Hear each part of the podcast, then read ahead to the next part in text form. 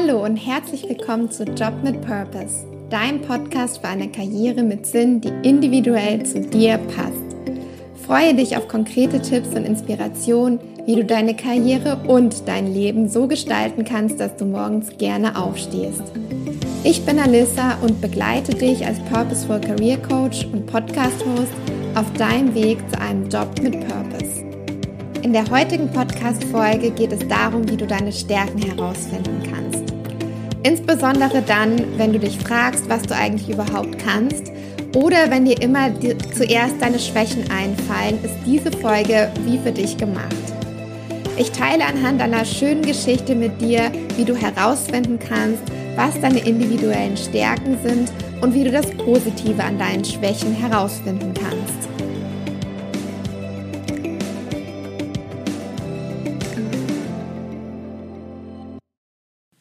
In der letzten Podcast-Folge hat die liebe Katja in ihrem Interview erzählt, wie wichtig es ist, auch seine Stärken zu kennen, um selbstbewusst auftreten zu können und zu wissen, was man gut kann. Deswegen und weil ich das selber auch immer wieder sehe, dass Menschen überhaupt nicht wissen, in was sie gut sind und sich fragen, was kann ich eigentlich wirklich, möchte ich diese Folge dem Thema Stärken widmen. Wir alle fragen uns doch auch immer wieder, worin bin ich wirklich gut und wie kann ich diese Stärken bestmöglichst einbringen. Immer wieder begegne mir diese Frage, ich kann eigentlich gar nichts, ich weiß nicht, was ich wirklich gut kann und deswegen möchte ich heute eine kleine Geschichte nutzen, um das Thema etwas spielerischer und leichter anzugehen. Manchmal hilft es uns auch tatsächlich, den Blick dahin zu richten, wo wir glauben, dass wir etwas nicht gut können, weil wir auf der anderen Seite dann eine Stärke entdecken können. Das möchte ich anhand dieser kleinen Geschichte jetzt verdeutlichen. Vielleicht kennst du auch das Buch Das Kaffee am Rande der Welt. Das ist auf jeden Fall eine sehr schöne Geschichte, die auch einen guten Einstieg in das Thema Persönlichkeitsentwicklung bietet. Und aus dieser Geschichte habe ich diese kleine Metapher genommen, die ich dir jetzt gleich erzählen möchte, bei der es um eine Meeresschildkröte geht. Und zwar war die Meeresschildkröte im Wasser und die Wellen haben sie immer wieder Richtung Strand gespült, weil die Wellen Richtung Strand gegangen sind. Aber die Meeresschildkröte wollte zu ihren Freunden, den Delfinen, und die Delfine sind weiter draußen im Meer. Das heißt eigentlich in der entgegengesetzten Richtung, in die die Meeresschildkröte durch die Strömung immer wieder gespült wird. Da die Meeresschildkröte nun zu den Delfinen möchte, ist die Frage, wie kommt sie schnellstmöglich zu ihnen, da sie ja in die andere Richtung immer gespült wird. Und die Meeresschildkröte macht das so. Sobald die Welle kommt, die sie Richtung Strand mitnimmt, fängt sie an zu paddeln, sodass sie auf der Stelle bleibt und von der Welle nicht in Richtung Strand gespült wird. Dann ist es aber so, dass ja immer wieder die Welle, wenn sie dann Richtung Strand gegangen ist, wieder so ein bisschen zurückschwappt in die andere Richtung. Und da lässt die, Schild, die Meeresschildkröte dann los und paddelt gar nicht, sondern lässt sich von der Strömung in die richtige Richtung zu den Delfinen treiben. So verbraucht sie sehr wenig Energie, weil sie immer nur dann Energie aufwendet, wenn die Wellen sie in die falsche Richtung spülen würden und ist somit sehr effizient mit ihrem Energiehaushalt, weil sie eben, wie gesagt, nur dann Energie verwendet, wenn sie sozusagen sonst in die falsche Richtung kommen würde und ansonsten nutzt sie die Kraft der Natur, um sich in die richtige Richtung spülen zu lassen.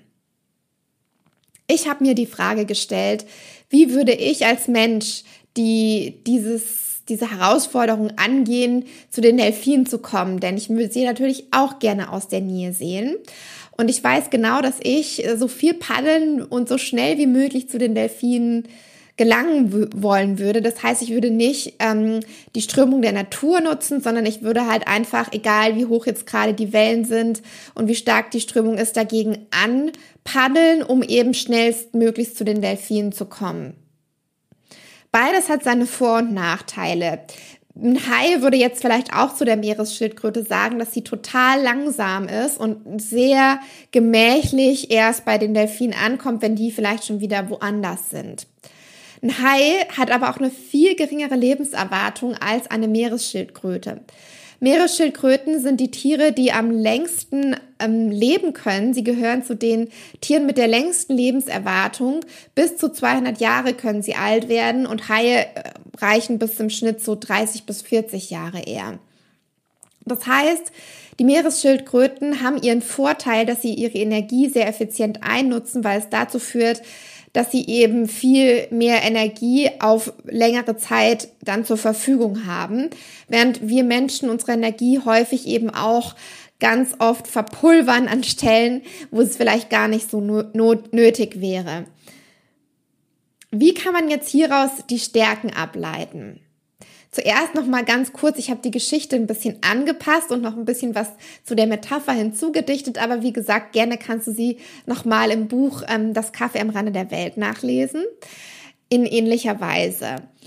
Was du jetzt daraus lernen kannst, wie die Schildkröte mit dieser Herausforderung umgeht, ist, dass sie sich nicht von dem Hai und anderen Lebensbewohnern beirren lässt, dahingegen, dass sie sagen, dass sie langsam sind. Man könnte jetzt den Fokus darauf legen, dass man langsam ist, dass die Meeresschildkröte nicht lange vorwärts kommt, aber der Vorteil davon ist, dass sie sehr lange leben kann und ihre Energien sehr ressourcenschonend einsetzen kann. Um das jetzt auf dich zu übertragen, fällt dir vielleicht immer ein, was du nicht so gut kannst oder worin du noch was lernen kannst oder so.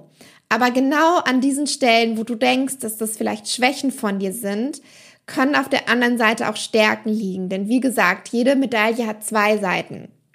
Die Langsamkeit und die Energieeffizienz. Und bei dir könnten es ganz andere Gegensätze sein. Also schau mal, wenn dir immer zuerst die Schwächen einfallen, wie du diese Schwächen auf der anderen Seite in Stärken umwandeln kannst. Was ist das Positive? Was ist der Schildkrötenvorteil, den du dadurch mitbringst? Und dann fokussiere dich auf das Positive daran, denn es, es bringt nichts an, an Schwächen rumzudoktoren, sondern es bringt eher was zu gucken, was ist das Positive an dieser Schwäche und da den Fokus eher auf die Stärke zu legen. Das also als erster Tipp, ähm, dass du erstmal guckst, wo ist denn das vielleicht auch meine Schwächen, meine vermeintlichen, wenn dir das immer als erstes einfällt und die dann wirklich in Stärken umzuwandeln. Und der zweite Tipp, den ich dir noch mitgeben möchte, ist, ähm, wo sagen auch andere Leute was über dich? Also da kann man auch mal gucken, so was sagen die anderen Leute, aber auch was fällt ihnen auf, positives wie negatives. Das sind auch so Punkte, wo, wo ich dir aber gerne mitgeben möchte, wirklich zu gucken, okay, was für Feedback kriegst und dir das wirklich mal aufzuschreiben und dann auch wirklich so die, deine Stärken, die du hast, mm, mal zu sammeln. Also, dass du immer wieder, wenn du Feedback bekommst, diese Stärken an einer Stelle sammelst und da dann auch immer wieder schaust, was sich da vielleicht wiederholt und dadurch dann auch ein gutes Gespür dafür bekommst, was wirklich auch andere Leute in dir sehen. Wenn du also manchmal zweifelst, dann erinnere dich in diesen Momenten an die Geschichte von der Meeresschildkröte und daran, dass ihr Vorteil am Langsamsein ist, dass sie eben sehr alt werden kann und versuche sie auf dich zu übertragen, auf deine positiven Seiten von den vermeintlichen Schwächen, die du hast. Ich hoffe, die Geschichte kann sich in deinem Kopf als kleine schöne Metapher einbrennen und ich wünsche dir viel Erfolg dabei, jetzt deine Stärken herauszufinden. Wenn dir diese Podcast-Folge gefallen hat, dann freue ich mich über eine positive Rezession bei iTunes und natürlich darüber, dass du den Podcast abonnierst, damit du keine weiteren Folgen verpasst.